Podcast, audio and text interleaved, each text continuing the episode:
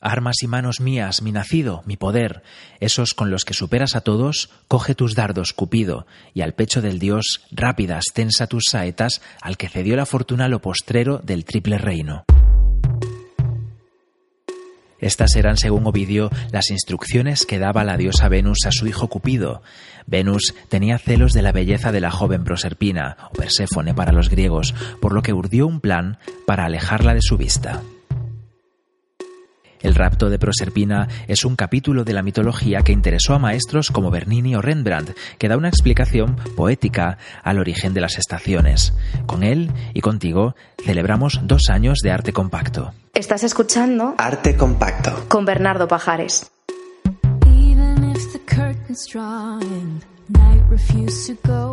El pequeño cumplió las órdenes de su madre e hirió con su flecha a Plutón, a Hades, para que cayese rendido de amor por Proserpina y se la llevase lejos, al inframundo. Y así ocurrió a orillas del lago Percusa, en Sicilia. Al momento de verla bañándose con otras diosas, el dios del infierno la amó en su única subida al mundo terrenal. Agarró con fuerza a Proserpina, desgarrándole completamente el vestido y la arrastró en su carro dorado de vuelta a las profundidades. Así lo vemos en la versión de Rembrandt que se conserva en la de Galerie de Berlín. En la misma obra vemos cómo los lirios que había recogido han caído de su cesto, al tiempo que ella repite el nombre de su madre. Pero Ceres, la diosa de la agricultura, no llegó a tiempo de salvar a su hija, ya convertida para siempre en reina de los oscuros tártaros.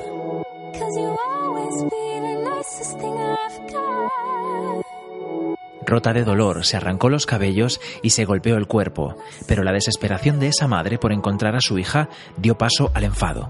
Ceres nunca volvería al Olimpo. A partir de ese día detuvo el crecimiento de frutas y verduras y vagó por las tierras, provocando lluvias torrenciales o dejando desiertos allí por donde pisaba.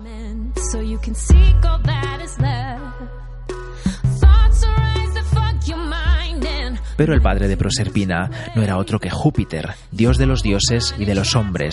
A él acudió Ceres cuando averiguó dónde estaba retenida su hija. Júpiter obligaría a Plutón a dejarla volver, sí, pero había una condición, que no hubiese probado alimentos en el otro mundo. Como habrás adivinado, Proserpina sí había comido.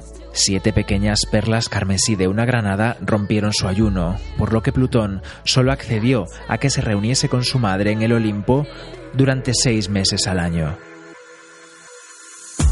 Esa mitad en la que los árboles florecen y las cosechas dan fruto. Después de la primavera y el verano, Proserpina debe volver al inframundo, Así, año tras año, la tristeza inunda de nuevo a Ceres. Ella es la que provoca que lleguen los colores del otoño y poco a poco el frío gélido del invierno hasta la próxima visita. Si visitas la Galería Borghese de Roma, podrás ver cómo Bernini esculpió con maestría la escena del rapto. En esta monumental escultura de mármol fechada en 1622, Plutón agarra fuerte el muslo de Proserpina, hundiéndolo, y esta a su vez intenta soltarse empujando la cabeza del dios. Si nos fijamos bien, veremos que Bernini nos cuenta un momento diferente de la historia dependiendo de si la observamos desde la izquierda, si nos situamos delante o a su derecha. Este último es el mejor ángulo para ver a la joven huir hacia los brazos de su madre. A sus pies ladra el cancerbero, ese perro de tres cabezas que guarda la puerta del tártaro.